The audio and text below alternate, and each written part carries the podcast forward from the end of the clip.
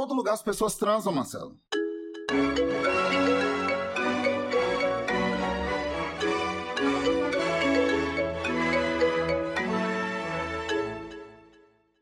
Olá, sejam bem-vindos ao 11 episódio desse podcast que tem formato, mas não é quadrado, que não tem vergonha na cara, mas se comporta, que tá todo cagado, mas é limpinho.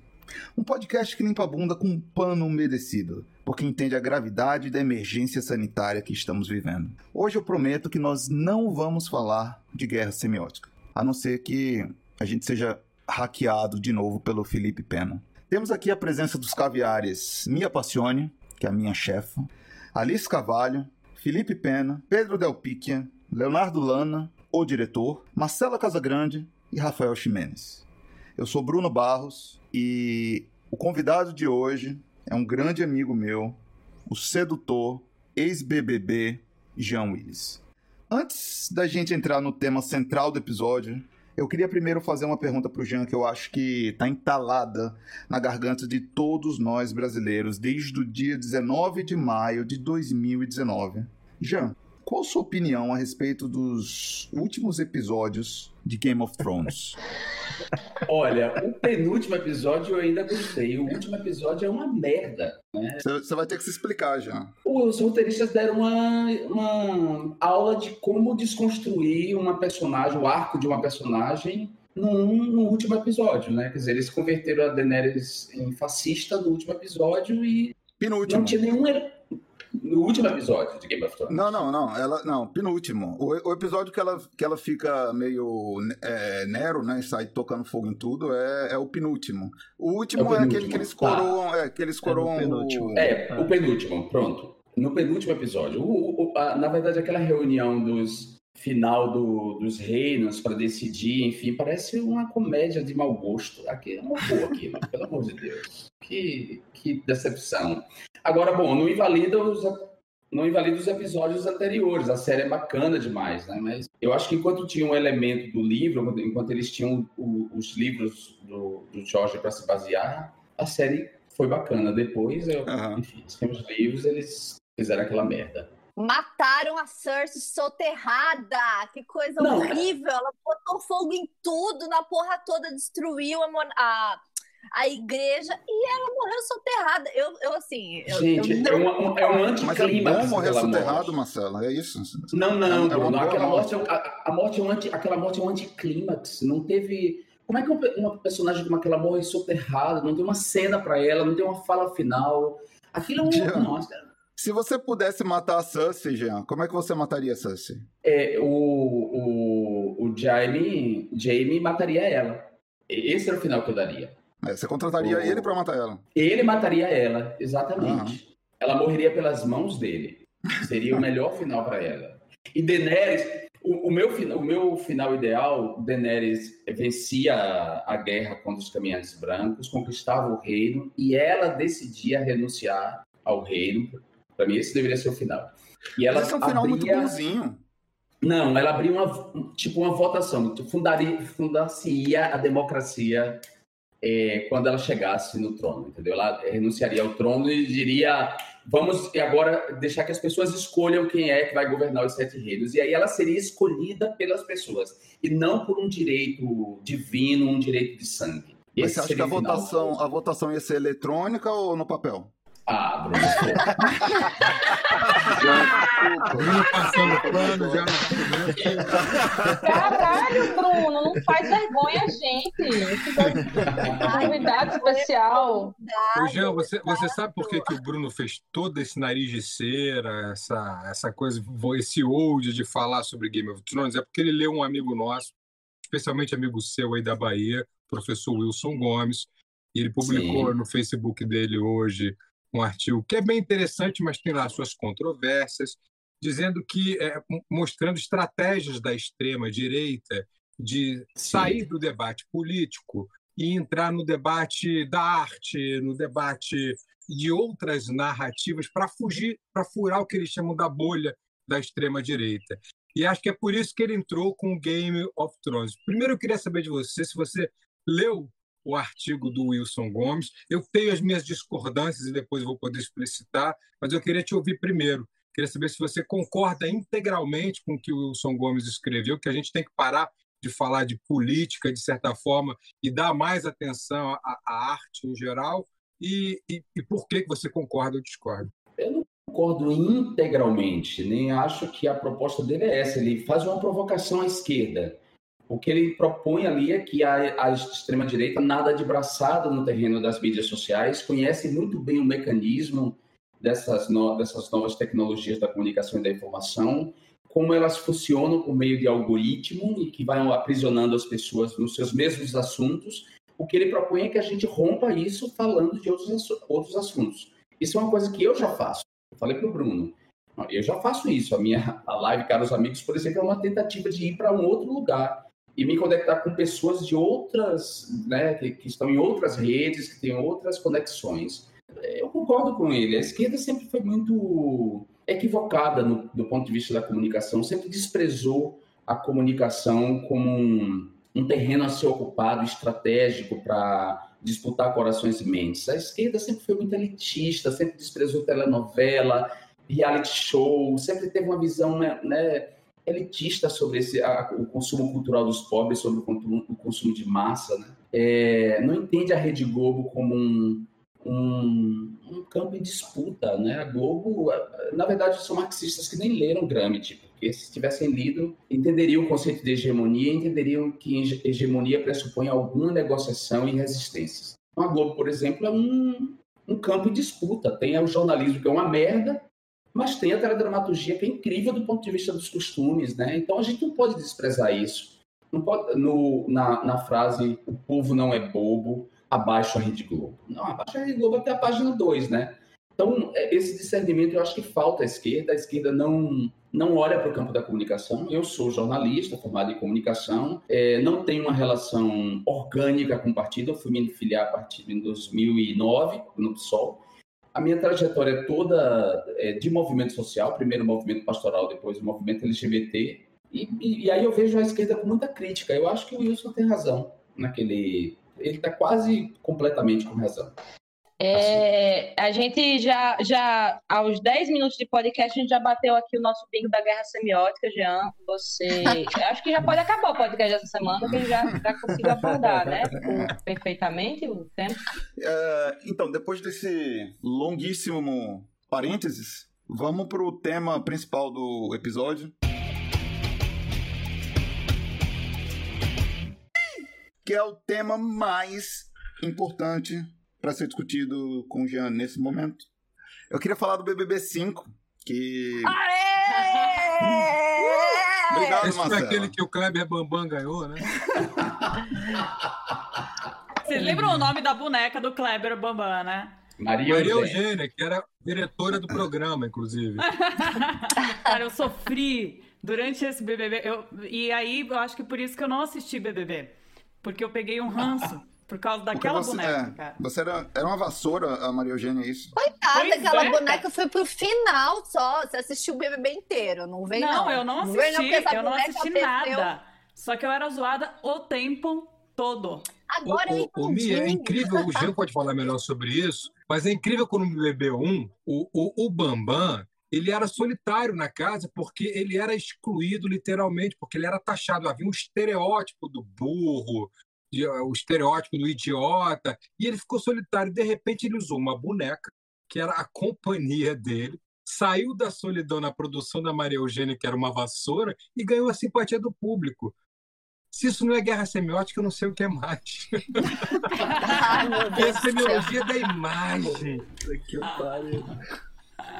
Você falou que ia falar do BBB 5 e a gente falou do 1. Não, isso por causa do Pena, que é fã do Bambam e não, e, e não consegue não falar dele. O Pena, ele rouba o protagonismo nesse programa o tempo inteiro. Não, eu queria só arrematar essa, essa discussão de BBB 5, que eu tava até falando pro pessoal no, no grupo ontem, antes da gente entrar na chamada, é, que uma das surras mais dolorosas que eu levei na minha vida foi por sua causa. Minha causa? Foi no segundo paredão do BBB 5, eu tinha 9 anos de idade. Meu Deus do céu. É, e eu gastei o, o Nokia 11, eu peguei o Nokia 1100 da minha mãe, e da minha avó, na verdade. Fui criada pelos meus Deus. avós. E aí, era um BBB que minha avó deixava assistir, porque minha avó é cabeleireira. E ela tinha uma simpatia muito grande por Tati Pink. Então, é, é uma classe que é muito unida, as cabeleireiras. Sim. E aí, o que aconteceu foi que ela, ela deixava eu assistir com 9 anos Big Brother. Nunca tinha assistido, deixou eu assistir. E aí eu ganhei uma simpatia por você, porque, porque, enfim, já foi de cara no primeiro paredão, já, enfim, tirou uma pessoa, aí foi no segundo paredão, eu fiz assim, eu vou voltar para ele ficar.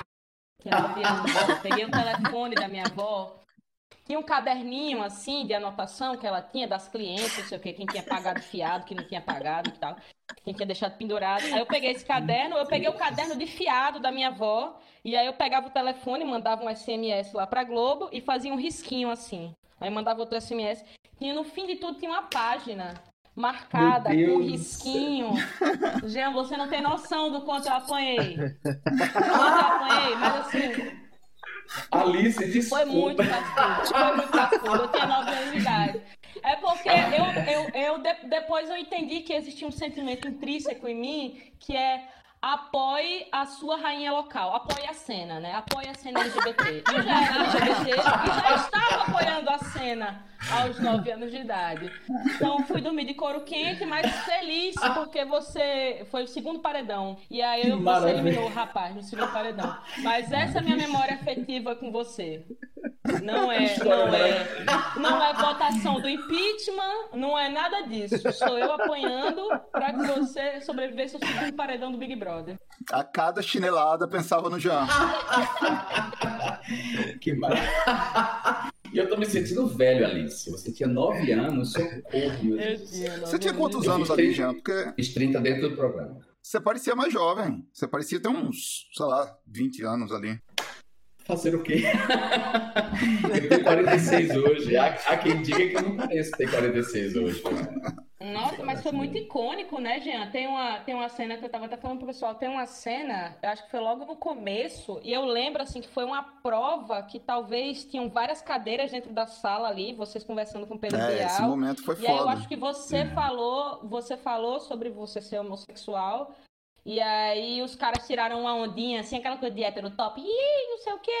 E aí você sustentou, assim, o carão, e aí eu acho que Bial deu uma, uma sustentada ali também. E aquele momento ali, ele foi icônico, assim. Eu acho que ele tá na cabeça de muitos jovens que cresceram nos anos 2000 também. Né? Foi, né? na verdade, foi do primeiro paredão. E rolou uma história que eu só soube quando eu saí, né, na verdade. Porque aí o Boninho me contou e... É que todas as... as é, como é que chama? Pesquisas apontavam que eu sairia no primeiro paredão. E, e aí houve um, uma coisa que nunca tinha acontecido antes. Durante o programa, a, a votação começou a disparar de uma maneira as pessoas quando eles exibiram a edição do programa, a, a, a versão editada, porque tem a pay-per-view, e eles mostraram o que estava rolando comigo, então houve um, um, movimento de votação e eu venci com, sei lá, 5%, eu acho. Uma diferença muito pequena em relação a, a Juliana, que era a menina que estava comigo no primeiro paredão. E foi uma coisa que, que não, não tinha acontecido, porque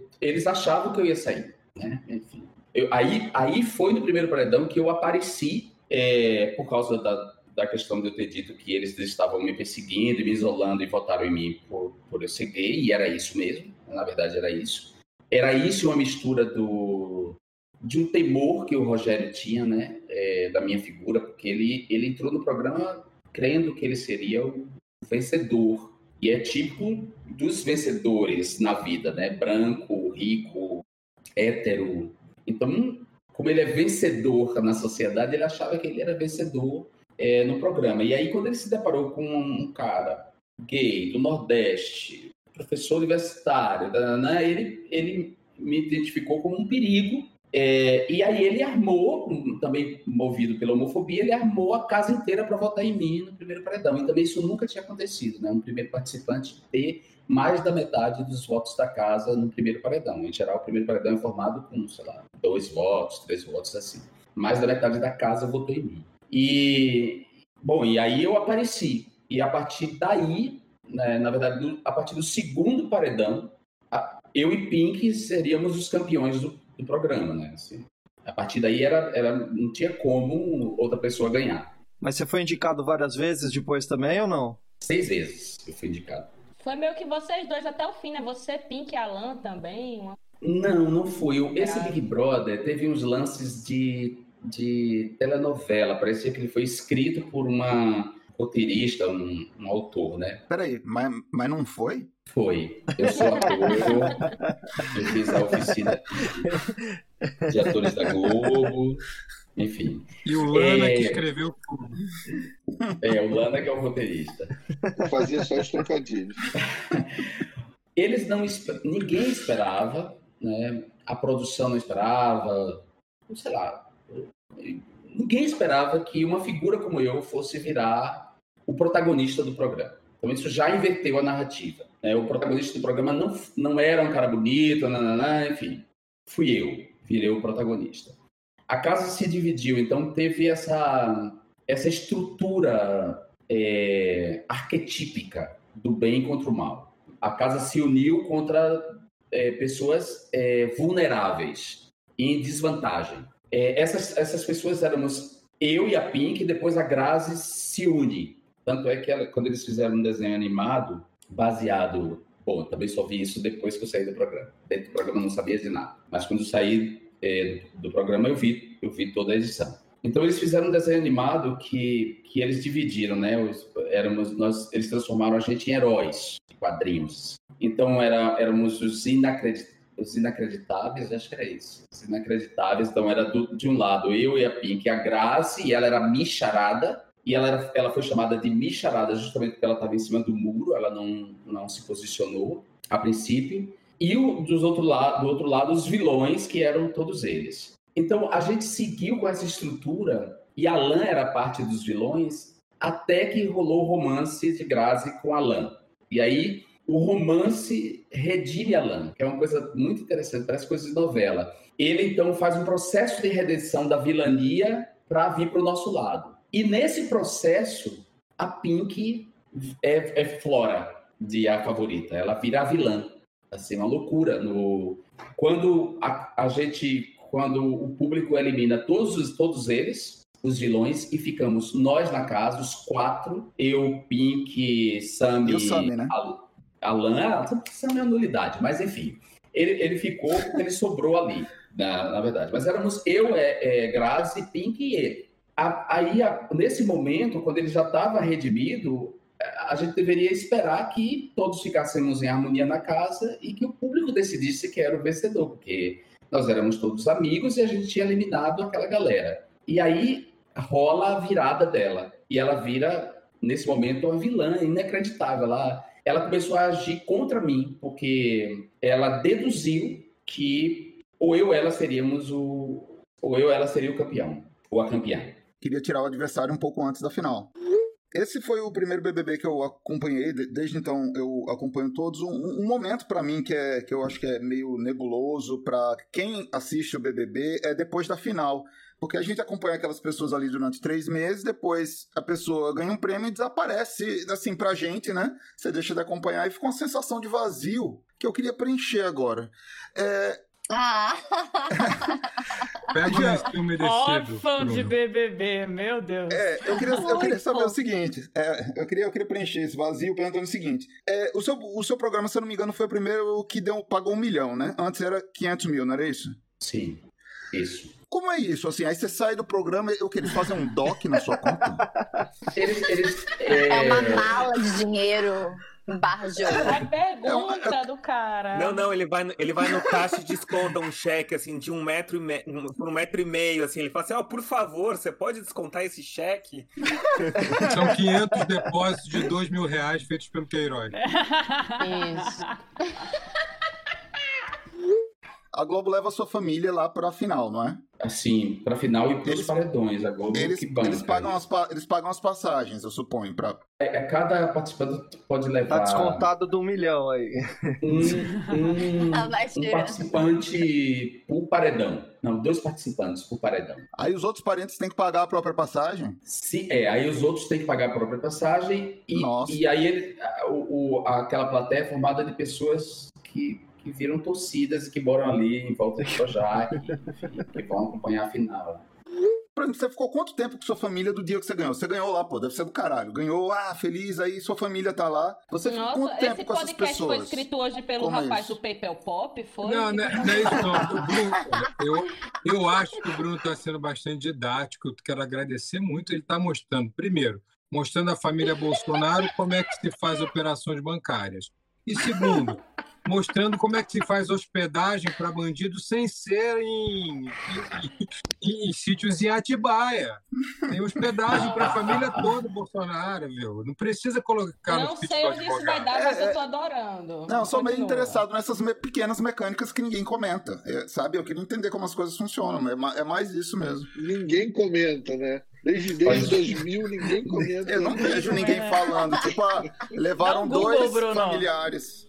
É, quando a gente vem pro programa, eu vi minha família ali na hora que eu, que eu saí, falei com eles e de- depois a gente é arrancado dali para fazer uma agenda de imprensa, Globo.com, enfim. E aí minha família foi pro hotel, o mesmo hotel onde eu estava hos- hospedado. E depois desse, dessa agenda que dura, sei lá, até duas da manhã, eu fui pro hotel, só que eu não dormi, não- é impossível dormir, né? Quando você, uma pessoa que dorme, é uma Quando você, é- quando você era um professor e virou um milionário. Né? Um milionário.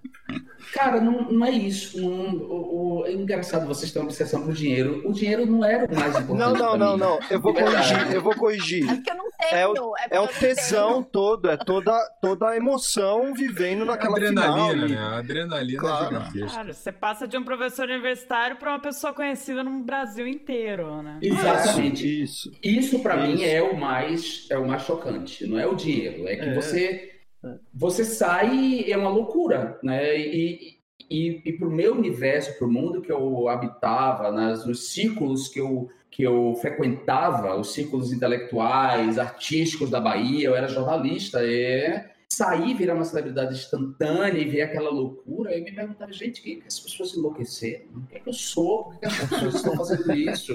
É isso. né? Elas não leram meu livro, ela, é, então é, isso, isso é um choque. E, e, além disso, tem um buraco de três meses na sua vida, né? Você entra e, e três meses de acontecimentos você não viveu, você não participou. Então tem uma vontade de atualização disso, né? O que, que aconteceu nesses três meses em que você Uma quarentena, né? Você fez um teste antes pra quarentena. é pior É pior porque ele não tinha contato com o mundo exterior.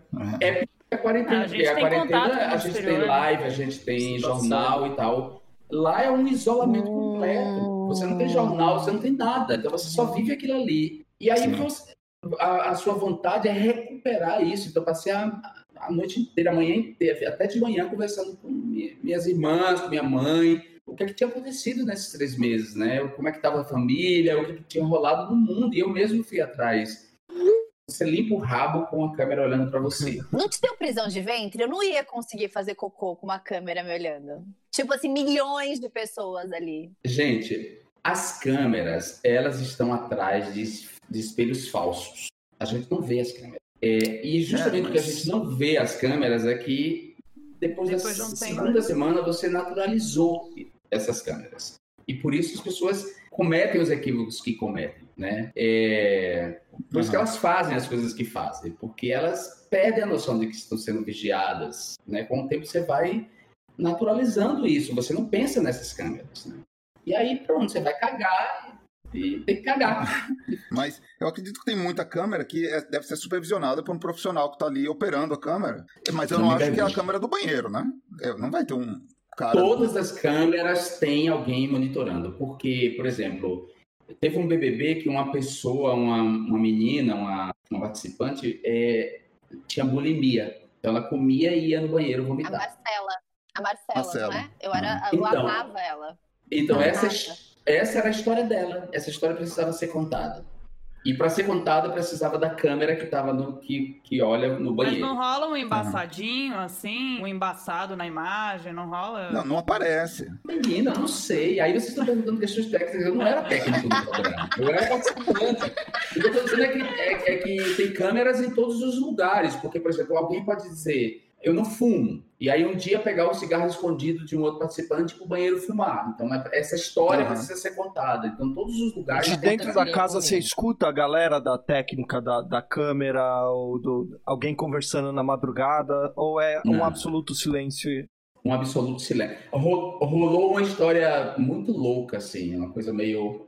é, tem um lugar que a gente lavava roupa e estendia, e estendíamos as roupas. E esse lugar tem câmera, mas eles não exibem em nenhum momento porque é feio, né? Tipo, não é, não é bonito apresentar aquelas roupas todas no varal. Era uma laje, assim, que a gente subia e estendia as roupas. Lavávamos as roupas e colocávamos ali. Mas tem câmera ali, porque, enfim, alguém pode subir ali para transar. E aí eles vão contar essa história. E aí, um dia eu tava lavando roupa e o Big Brother, em vez de abrir o microfone e dar o recado para todos os ambientes, ele deu o recado só dentro da casa. Atenção, senhores, todo mundo dentro da casa. Sim, que é, o Big Brother falava isso, né? Atenção, senhores, todo mundo dentro da casa. Atenção, Jean, trocar microfone. Atenção, Alan, trocar microfone. Uma voz gravada. E às vezes, quando o programa era ao vivo, o Big Brother entrava, e aí poderia ser o Boninho, poderia ser o Magalhães, poderia ser o Alexandre Guimarães, poderia ser o LP, os diretores do programa. A voz variava. E aí, nesse dia, eu estava lá e eles, eles é,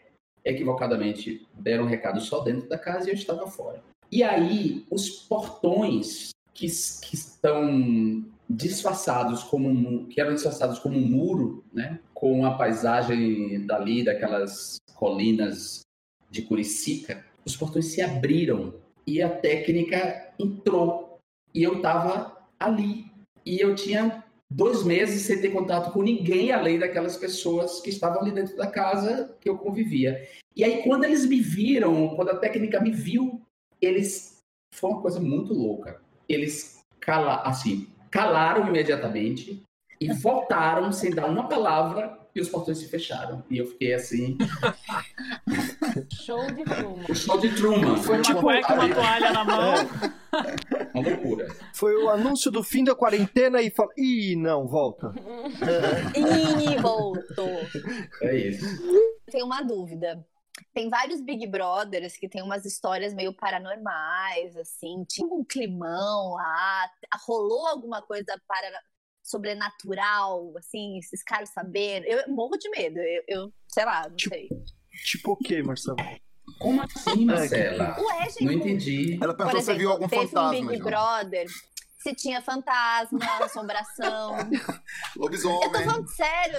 Pô, Tem mas várias histórias no Big Brother sobre isso. A, a, a Alice estava até concordando com a cabeça. A Cida, uma vez, a irmã dela morreu e ela escutou dentro da casa a irmã falando alguma coisa. Uhum. Teve outras histórias também, tipo de uma mulher de rosa, branco, não sei, que aparecia nesse Big Brother. Gente, não, não- bom, no, no nosso não teve essas histórias não, assim, de, de assombrações e não, que eu lembro não teve nada disso. Eu nunca tinha ouvido falar disso não. Não, A cara da Mia assim. Meu Deus. gente, tem várias histórias. A gente até conversou no grupo, o Lana tava até, o Lana falou alguma coisa uma vez. Não põe na minha conta, não, Marcelo. Não põe na minha conta, não. Se foi sugestão do Lana, sim. Foi sim. me inclui fora dessa, né? queria fazer uma análise de como mudou o reality. Porque antigamente, eu lembro até, acho que foi a Grazi, que a Grazi fazia uma graça de, ai, eu não vou beijar para o meu pai não ver, e colocava a mão na frente. Mas hoje em dia, a galera transa e transa muito nos reality. Gente, eu fico em choque no de férias com esse. Todo dia o povo tá transando. É, é que eu acho que a proposta do De Férias com Ex é isso, né? É Não, não é a transem, né? proposta, porque você tá encontrando seu ex, na verdade. é a Mas você vai encontrar seu ex pra quê, se não pra transar, Você gente? brigar. Não, Não, é a proposta. não, Marcela. Ah, então quer dizer que a- a- nunca ninguém que pegou um ex. Discutir a relação que terminou? Não, Mas e Big Brother, gente? Eu lembro de um casal que transou e foi escorraçado no Big Eu Brother. lembro de dois, dois fantasmas transando uma vez também. Foi muito destrutivo. A sensação que eu tenho é que o Big Brother mudou muito nessa questão da exploração do corpo feminino, por exemplo. É, Também. é, né? Antigamente as mulheres elas eram muito mais. Até na edição, você via as edições e, e era focado no corpo feminino. É, e hoje em dia isso mudou bastante. Eu acho que. Ah, sim. Eu acho que um programa 20 como o anos, de né? Férias com Ex, ele pega esse vácuo que o Big Brother deixou. De homens que querem ver as mulheres de biquíni, mulheres que querem ver os caras com roupa de banho, que nas primeiras edições do Big Brother tinha muito.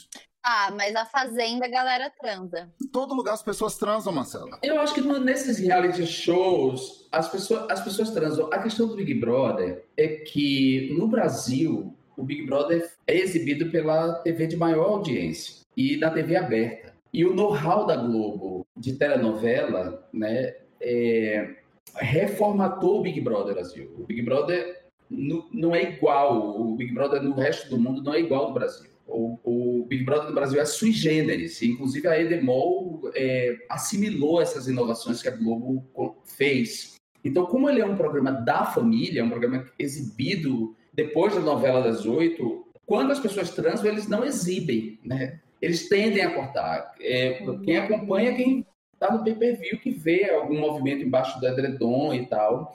E hoje ganha, é, ganha visibilidade por causa das mídias sociais. Mas na época que eu participava não tinha mídia social, então A, a configuração do programa, ela mudou não só nisso, mas mudou também por um, por um fator que você acabou de mencionar, que é o fator das mídias sociais, grupos de pressão nas mídias sociais, tudo mais. Mas aí não mudou só o Big Brother, né, Jean? Mudou a humanidade, mudou o planeta, sim, né? claro. E o Big Brother mudou junto. E influencia a nossa vida em geral, influencia a sua, Sim. de todos nós, né? Sim. Eu escrevi esses dias no Twitter, eu me solidarizei muito com a pressão que o Felipe Neto teve, a, a, a questão da pedofilia, de chamar ele de pedófilo, mas lembrei que tanto você, Jean, quanto Manuela foram também muito vilipendiados na sua honra por fake news e ninguém, a Globo nunca fez um, uma Nunca campanha fez. Para mostrar que era tudo mentira, como fez com o Felipe Neto. Então, eu só queria Exatamente. que essa injustiça fosse registrada aqui nesse programa. É, e eles não vão reparar essa injustiça, eles não tinham na época interesse em, em, em mostrar isso, né? Porque naquele momento a Globo era cúmplice e, e tinha se aliado a essas facções políticas criminosas. Eles não tinham candidato para concorrer com Lula, então eles, eles usaram lawfare contra Lula e ao mesmo tempo se aliaram ao candidato que era que tinha chance de se eleger, né?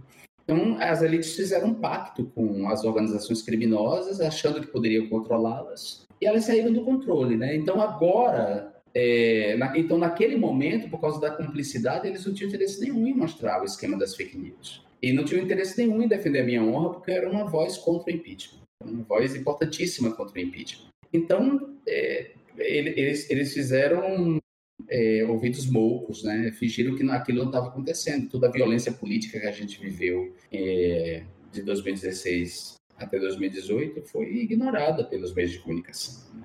Eles fingiram que não estava acontecendo.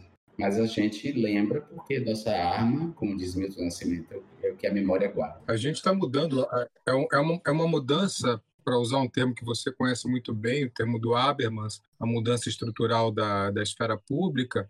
A gente está mudando de, um, de uma sociedade de meios de comunicação para uma sociedade de ambientes de comunicação. Não existem mais os meios de comunicação. Sim, São ambientes comunicacional que se Sim. permeiam, que interagem e que formam uma opinião pública, muito entre aspas, que é completamente distorcida. E aí voltamos ao tema inicial. É, é- é inconcebível que numa sociedade Sim. civilizada você, Manuela, tenha sofrido toda aquela campanha difamatória e que os ambientes comunicacionais não tivessem esclarecido que era uma- o que eram aquelas fake news, como fazem hoje com o Felipe Neto e fazem muito bem. Agora, o que eu queria te perguntar é, sim. é, independentemente disso, já estamos aqui nós, que na nossa pequena dimensão, tentando reparar esse erro que é irreparável, eu sei. Qual é o teu pensamento sobre uma figura como o Felipe Neto e a importância que ele tem nessa, eu não vou usar a palavra, a expressão guerra semiótica, que a galera já sabe que eu uso muito, mas nessa batalha de significados mesmo que a gente tem.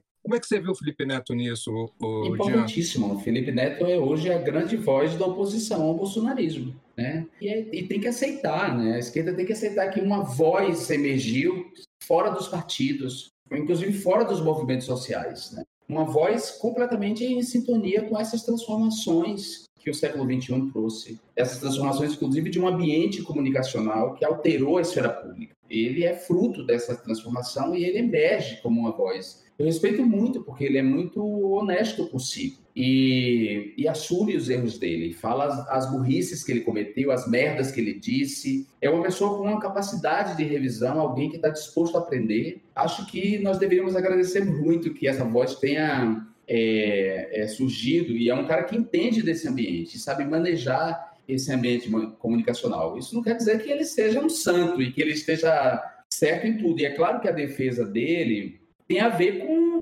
com as elites defendendo quem é parte do seu, do seu mundo, do seu meio, né? É, as elites não têm interesse de defender a minha reputação, a da Manuela, a da Maria do Rosário, mas a do Felipe Neto, sim, um cara liberal, rico, que movimenta milhões, enfim, faz parte do mundo deles, né? Então eles, eles vão defender. E, e eu acho bacana, porque ele é um cara disposto a aprender. Eu, eu, eu gosto do Felipe Neto, de verdade. Assim, acho que nós temos que agradecer. Eu também acho, concordo com você. E justamente dele ter uma fanbase muito jovem, é ótimo ele estar tá mostrando também isso para os jovens, que a gente não precisa se esquivar, que ele pode se... Sim se revisar o tempo todo, que ele pode ser sujeito da opinião dele, né? Então é ótimo que, que a fanbase dele é mais nova, porque falar a influência dele nos jovens tá sendo boa, então, né? Então, é, e ele bate bem, né? É. é. muito importante essa furada de bolha, né? Eu acho é, que ele fala para muita gente que a gente não alcança, Pronto. né? Pronto, é isso. O PT tá fazendo live com o Maduro, minha gente. É isso. É isso, né? né? Como tipo, concorrer com isso? Você vê como tá então... tá desconectado da realidade. Erra, Bruno. Todo mundo erra. e vou te dizer que, para quem estava se apegando em Dória e, e Witzel na oposição contra Bolsonaro, o Felipe Neto está de ótimo tamanho, né? Porque, é, porque há três é. meses o que a gente tinha de oposição ali direta a, a Bolsonaro era Dória dando entrevista todo dia no, no, na Globo News, era é, o Witzel aqui no Rio, então... E a gente vibrando, né? Porque eles eram os únicos que estavam enfrentando... A gente não, você. Você, eu lembro bem. Você você, Não. Eu nunca vibrei.